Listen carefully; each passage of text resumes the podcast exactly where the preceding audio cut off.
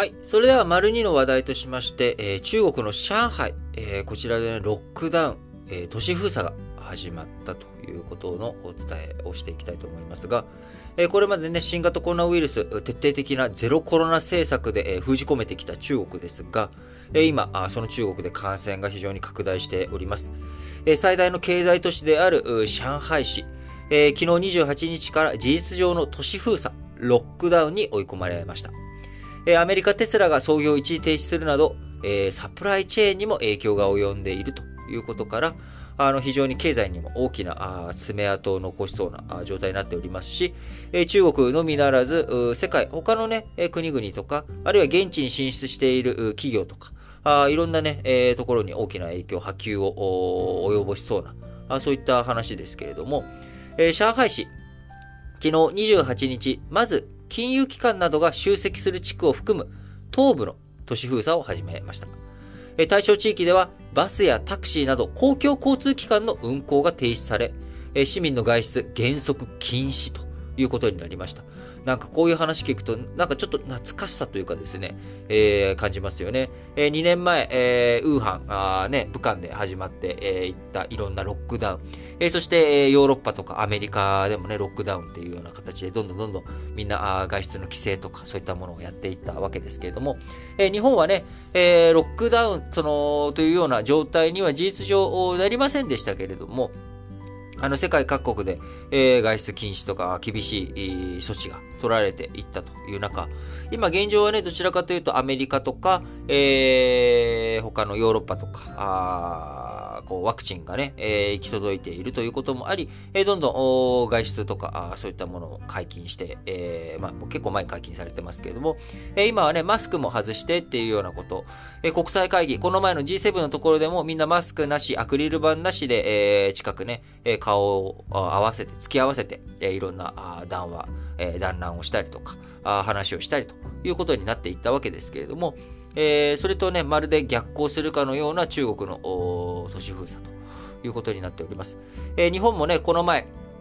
先週ね、え、ちょうど先週ですね、え、まん延防止と、えー、まん延防止等重点措置、え、こちらの方が全面解除ということになり、え、感染者数はあ、ね、ちょっとまたあのぶり返しというふうに見られているんですが、え、ワクチンの効果なのか、あ非常に重症者数とかあ死死者数、えこちらを抑え込むことができているということもあり、えー、まあ、まん延防止等重点措置もいらんやろということになり、えー、徐々に徐々にね、経済再開と、今見据えているのはゴールデンウィークに向けて、国内観光、こういったものをどういうふうに上げていくべきなのか、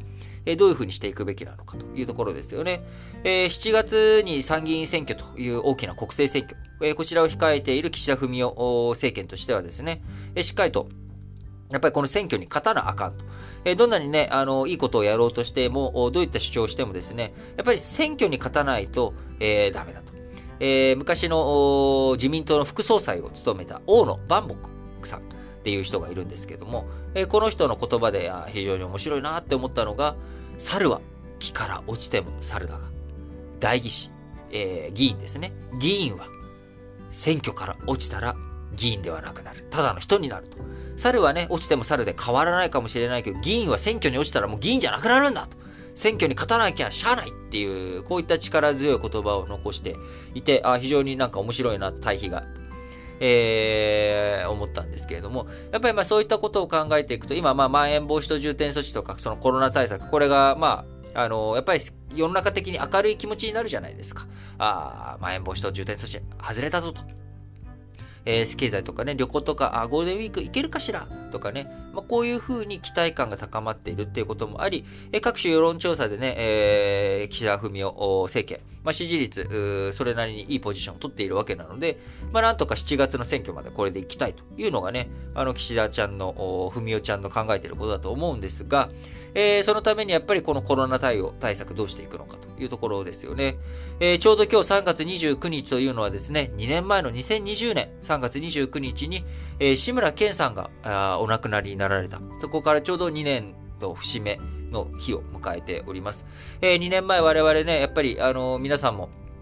どうだったかあれですけど、僕はやっぱり、あの、志村けんさんが亡くなったってやっぱり著名な方がね、こう亡くなったっていうところで、他の方々の死と、ね、その比べたら同じ話のはずなんだけれども、やっぱりインパクトとしてドーンと来たと。いうのは非常に覚えています。えそこからね、大きく、その、潮目が変わったというか、えー、新型コロナに対する危険視、えこれはね、結構やっぱやばいもんだなっていうようなね、えこういった認識が強まったというのを非常に覚えています。えそこから2年経ち、え日本はなんとか、えそこからね、えかこう、立ち直っていこう、経済をね、ようやく再稼働、再起動、本格的にやっていこうっていうような流れ、えー、気持ちになっているところに、えー、上海でのロックダウン開始ということですが、やっぱりこれ、あのー、まあ、どこがいい悪い、何がいい悪いっていうあれではなく、やっぱりこう、その場所場所によって、こう、牙の、えー、向き方とかね、大きく変わっているっていうことだったりとか、あと、中国も、えー、今そこまで死者数とか、あの重症者数増えてるわけじゃないんですが、えー、非常に感染者数増えているということから、徹底した対策を取っていこうということになっています。えー、おとといの27日のね、えー、上海の新規感染者数、中国全土の6割近くに達する規模にまで膨らみ、えー、検査数を増やしていることもあり、無症状感染者数、こちらが圧倒的に多いということですが、えー、27日の新規感染者3500人のうち、無症状感染者は3450人と99%を占めていて、まあ、重症化リスク低い一方、え早期発見が難しく、クラスターを多発させかねないということから、えゼロコロナ政策、徹底して中国やるぞということで、え市民の外出を原則今禁じていきながら、封鎖期間中、えー、ロックダウン中にですね、全市民に PCR 検査を実施して、え感染者隔離を徹底していくという動きになっています。え、このね、大規模な都市封鎖、影響大きいということで、中国メディア28日、テスラが同日から4日間、え、EV 工場の操業を停止すると報じております。え、金融関係では、封鎖地域に立地する上海証券取引所、え、通常通り株式や債券などの取引を行う一方、日本のメガバンク3行、えー、三菱、三井住友、みずほの3校ですね。えこちらは封鎖地域の拠点で営業ができず、地域外に業務を集約しているということだったりとか、あるいは、えー、ローソンもね、え封鎖地域に約300店舗、え、展開しているんですけども、こちらも休業します。え、また上海市内でカジュアル医療店、え、医療品店ユニクロを87店舗を展開するファーストリテイリングも一部の現地店舗の休業を決めたということで、え、その他物流も混乱しているというような状態になっております。え、このね、物流の混乱とか、物の動きの影響、え、こういったものが日本経済にもね、え、影響を与えていくと思いますが、まあ、それ以上にやっぱり気になるのは、え、さっき日本の選挙の話しましたけれども、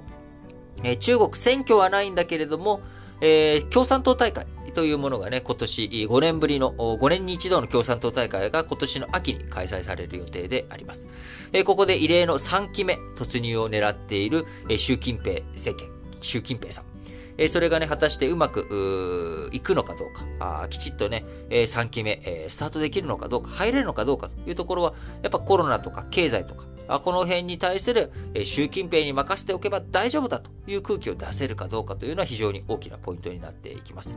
えー、中国のね、今後というもの、中国の政治の今後というのは、それはそのまんま国際政治や日本の安全保障環境、経済環境、こういったものに影響を多大な、多大な影響を与えるということになりますんで、